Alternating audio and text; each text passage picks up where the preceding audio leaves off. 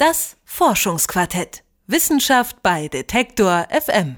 Der Mensch stammt vom Affen ab. Wir sind Primaten, wir sind Säugetiere und damit zahlreichen Tierarten ähnlich. Das klingt für uns heutzutage vollkommen selbstverständlich.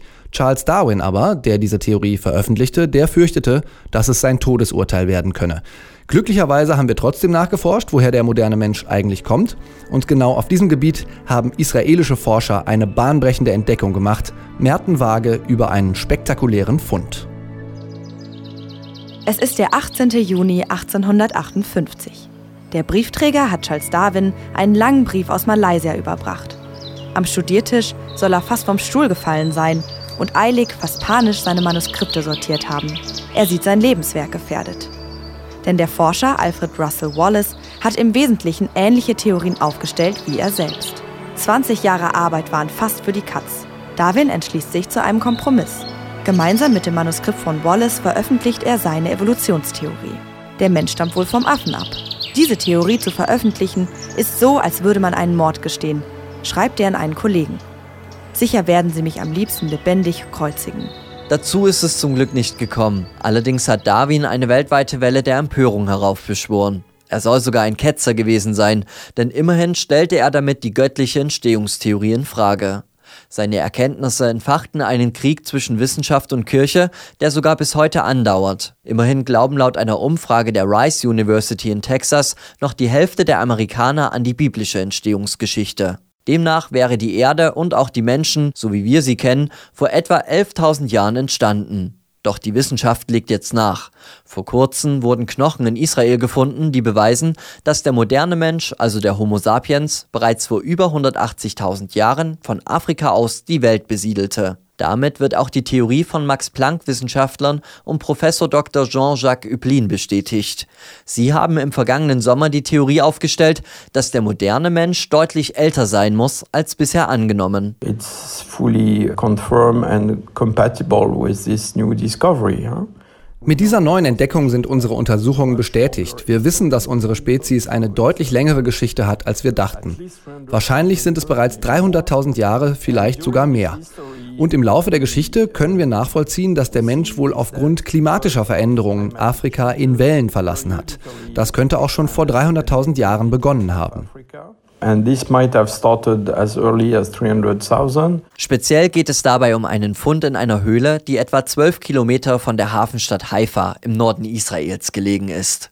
Dort wurde ein fossiler menschlicher Oberkiefer mit acht Zähnen entdeckt. Durch verschiedene Messmethoden konnte das Alter und auch die Spezies des Knochens bestimmt werden. Und das Ergebnis ist jedes Mal eindeutig gewesen. Es muss der moderne Mensch sein. Rund 50.000 Jahre älter, als die Wissenschaftler bisher angenommen haben. Dabei ist vor allem der Fund in Israel bedeutend. Well, the Mediterranean area is the border between two worlds. Die Mittelmeerregion ist eine Grenze zwischen zwei Welten. Da ist einerseits die Welt, die wir gut kennen, Europa und Südwestasien. Eine Welt, in der sich der Neandertaler entwickelte. Und weil die Anthropologie sich von Europa aus entwickelt hat, gibt es vom Neandertaler die meisten Funde. In der anderen Welt hat sich aber der moderne Mensch entwickelt. Und diese Welt ist noch nahezu unbekannt. Afrika ist ein riesiger Kontinent und es gibt bisher noch nicht viele Funde, die die Entwicklung unserer Spezies in Afrika erklären. Which is the time when our species emerge in Africa. Durch den neuen Fund können auch die Forscher des Max-Planck-Instituts für Anthropologie eine weitere Theorie befestigen. Der Homo sapiens muss Afrika in mehreren Wellen verlassen haben. Zumindest gibt es Funde aus verschiedenen Zeiten. Außerdem wird es für Forscher wie dem Team von Üblin leichter, exaktere Ursprungsmodelle zu erstellen. Noch vor 100 Jahren dachten Forscher, wir wären nur aus ein paar Spezies und relativ stringent entstanden. Dann haben wir erkannt, dass es nicht stimmt, dass unsere Evolutionsgeschichte eher wie ein Busch zu verstehen ist, mit zahlreichen Verzweigungen und Arten, die sich in der Zeit entwickelt haben.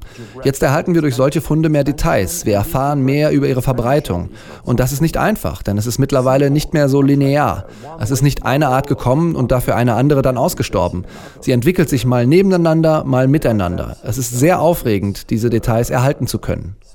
It's quite exciting actually to to be able to access all these details. Die Funde in Israel geben Aufschluss darauf, dass der moderne Mensch älter ist als gedacht. Doch geben sie auch einige Rätsel auf. Sind wir vielleicht noch älter oder sind auch andere Spezies vor dem Homo sapiens auf Wanderschaft gewesen? Das sind Fragen, die erst in Zukunft durch weitere Funde, aber irgendwann beantwortet werden können. Dem ist sich Öblin zumindest sicher. Es ist nur eine Frage der Zeit und auch der Mittel. Ein Kieferknochen ist also der Beweis, dass wir von Afrika aus die ganze Welt besiedelt haben und das bereits vor über 180.000 Jahren. Übrigens schlägt dieser Fund einen fast 90 Jahre alten Rekord. In den 1930er Jahren hatten Forscher damals nur knapp 10 Kilometer entfernt vom jetzigen Fundort die vermeintlich ältesten Knochen des auswandernden Homo sapiens gefunden. Das Forschungsquartett. Wissenschaft bei Detektor FM.